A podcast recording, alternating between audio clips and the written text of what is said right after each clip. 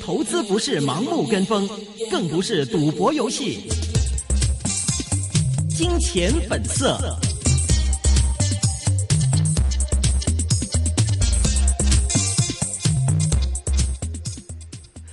来看一下今天的大事情况了。欧洲央行减息，欧洲呢就进入了负利率的年代，对港股的刺激呢只是昙花一现。港股今早跟随外围股市高开一百二十一点，报两万三千两百三十一点，已经是全天的最高位。随即呢掉头回落，跟随 A 股偏软，恒生指数全日收报在两万两千九百五十一点，跌一百五十八点。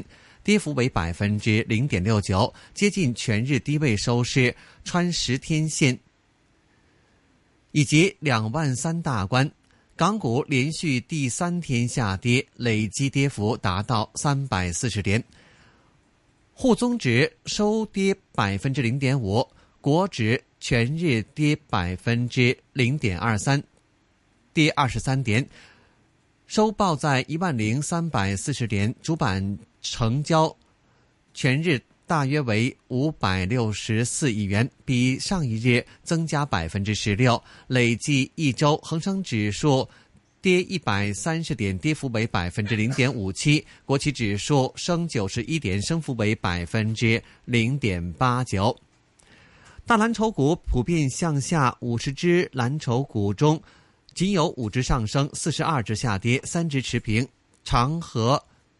回吐，长实一号下跌二点零三个百分点，收报在一百三十五块四；和黄十三号下跌百分之一点九，收报在一百零三块四；中行三九八八以及建行九三九各下跌百分之二点一六和百分之一点三九，分别报在三块六毛三以及五块六毛九。旺旺一五一下跌百分之二点二六。收报在十块零四毛，为表现最差的蓝筹股。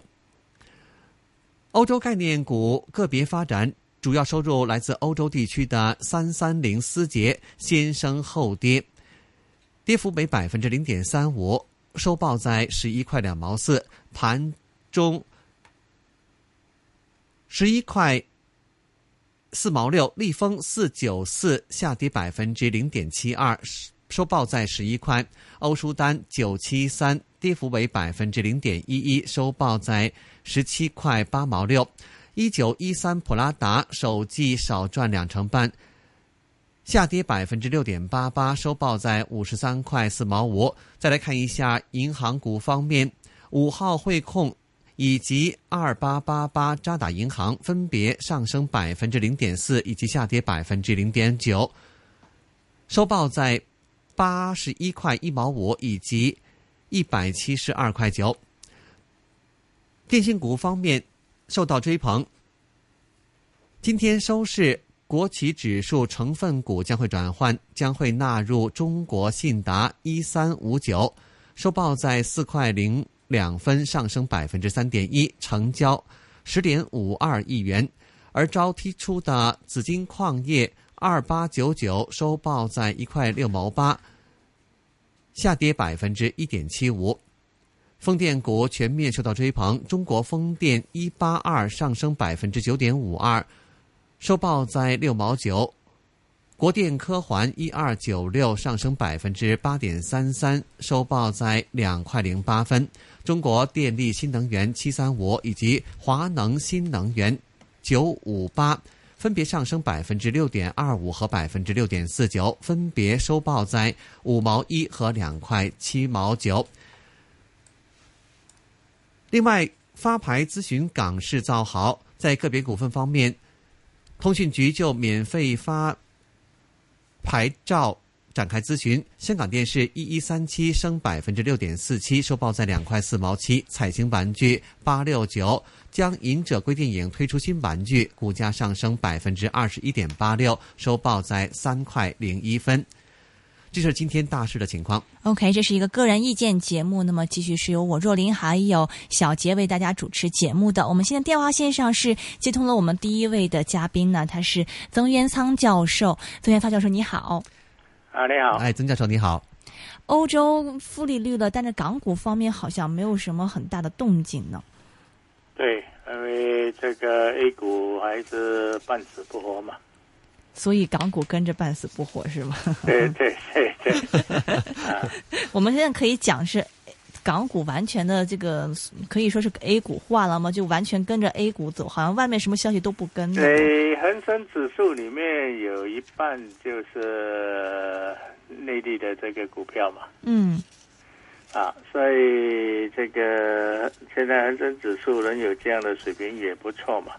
嗯，因为是两万两千九百多点嘛，呃，这个你要看看这个上海综合指数，那它就跌跌到五年新低点了嘛，嗯嗯，啊，所以港股算是不错了，所以港股可以说是有一半就受到美国影响，有一半就受到内地影响。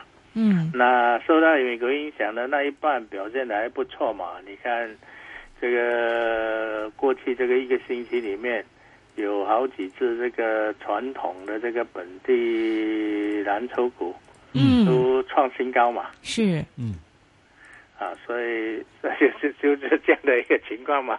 啊，就是一一这个有好消息，有有不好的，一边好一边不好啊，对。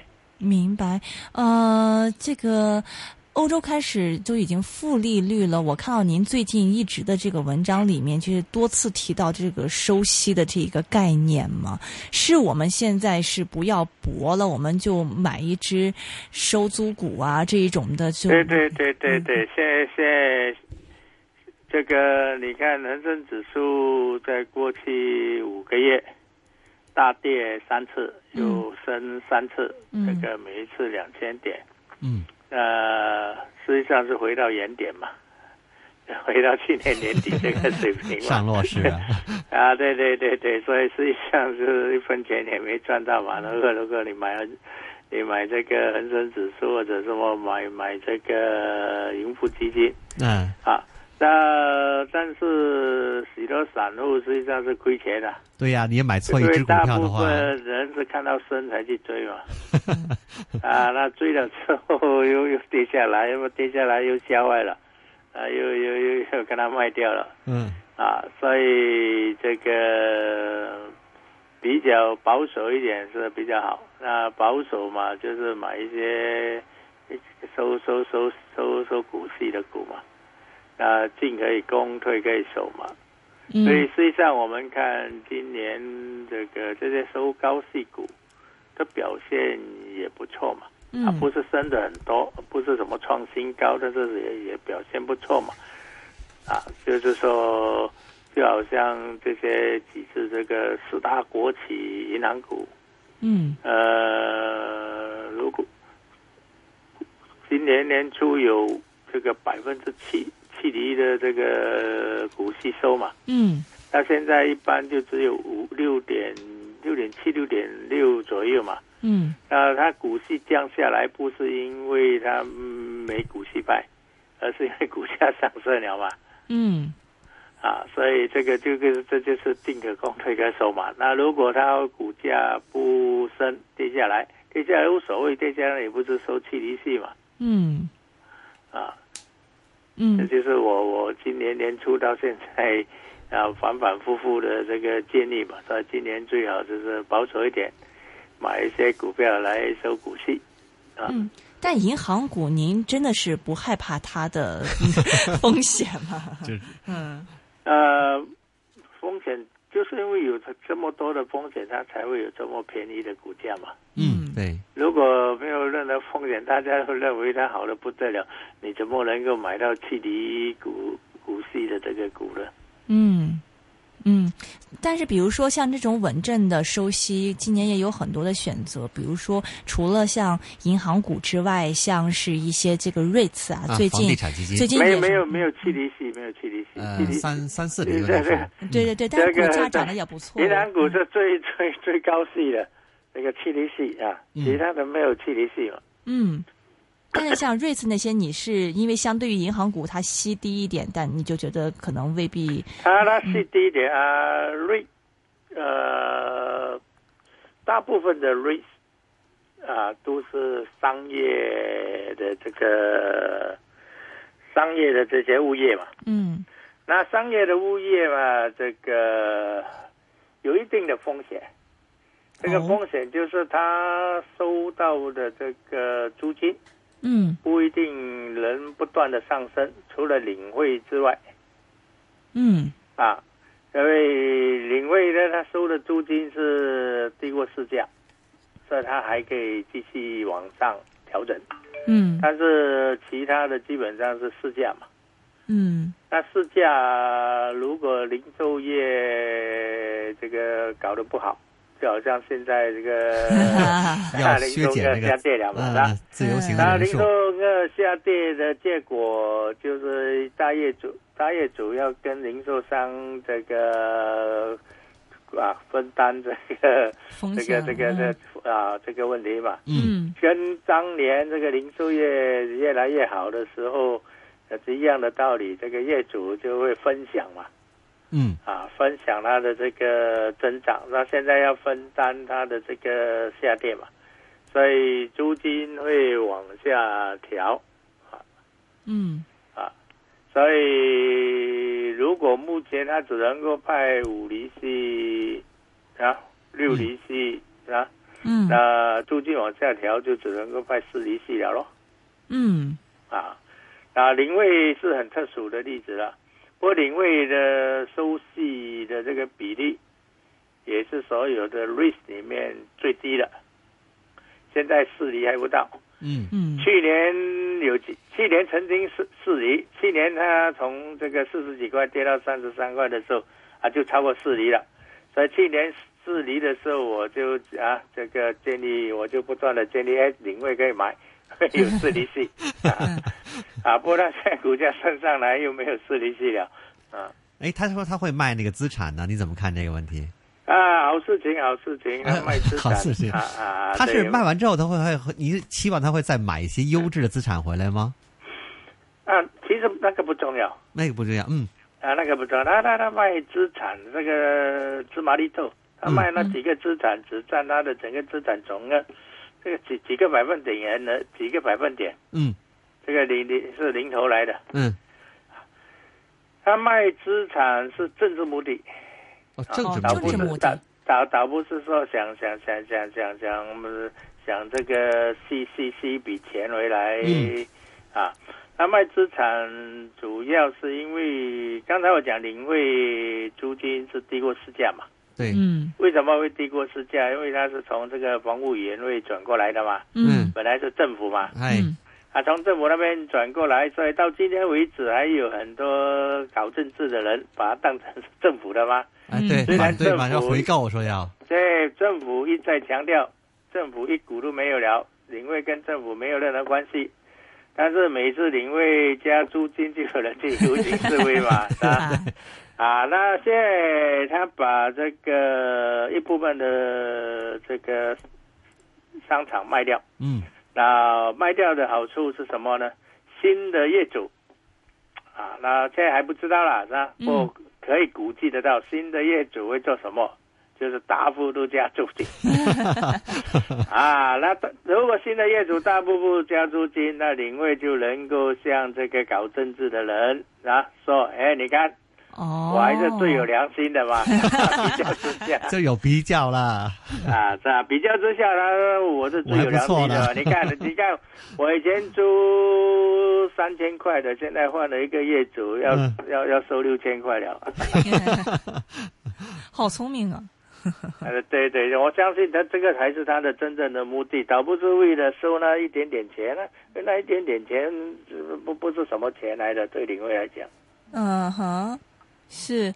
那么就是我看您就现在这个情况，其实又又又引到一个很大家都关注一个话题嘛。有听众也是在这个 Facebook 上问你说，这个您觉得这个内地的楼市会爆包吗？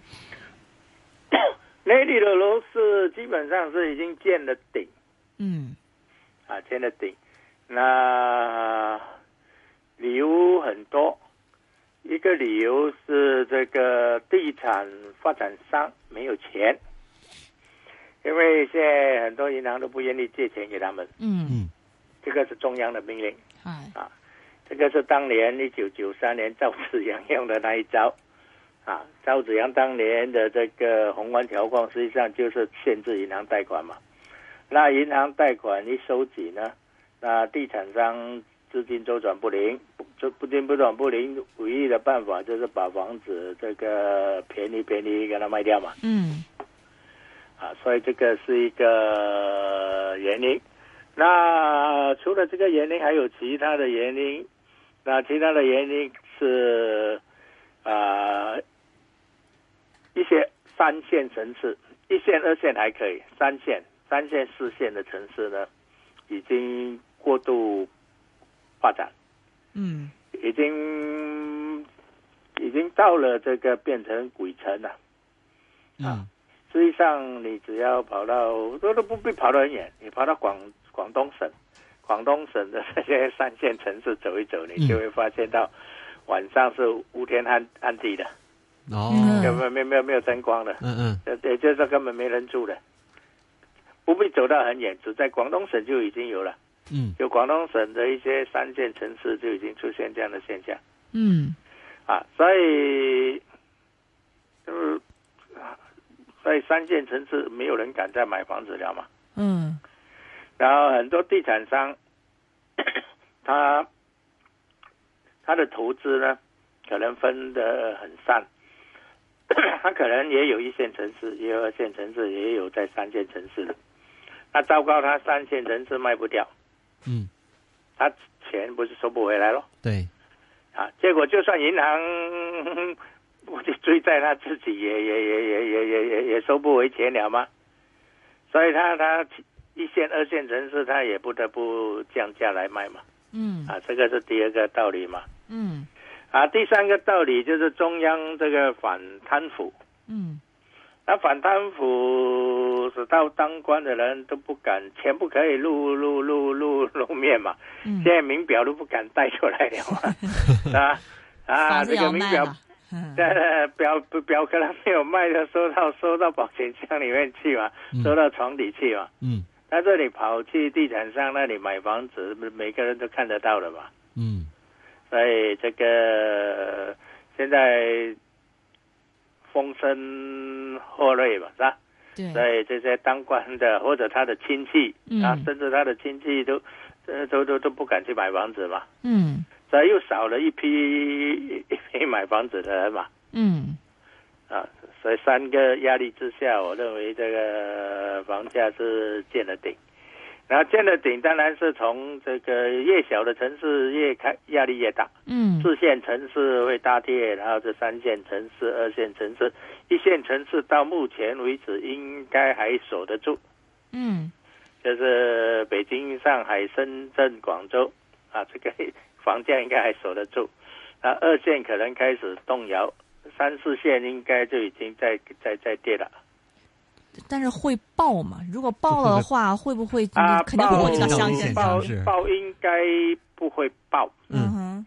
啊，因为中央要维稳嘛，嗯哼哼哼啊。啊，爆了也不得了。嗯是。啊，是，所以因为你看到今天为止，实际上还有很多的所谓限这个限那个嘛，限购啊，限什么一大堆限令嘛，是吧？嗯对，所以既然有这么多的这个限令，那要防止爆并不难，就把这个限令呢就给它撤销嘛。嗯就好像今天我们刚才一开始的时候，我说，哎，A 股半死不活嘛，是啊，是谁搞到他半死不活的？房地产。是周小川嘛，啊就是周小川搞到他半死不活嘛。周小川为什么要把 A 股搞到半死不活？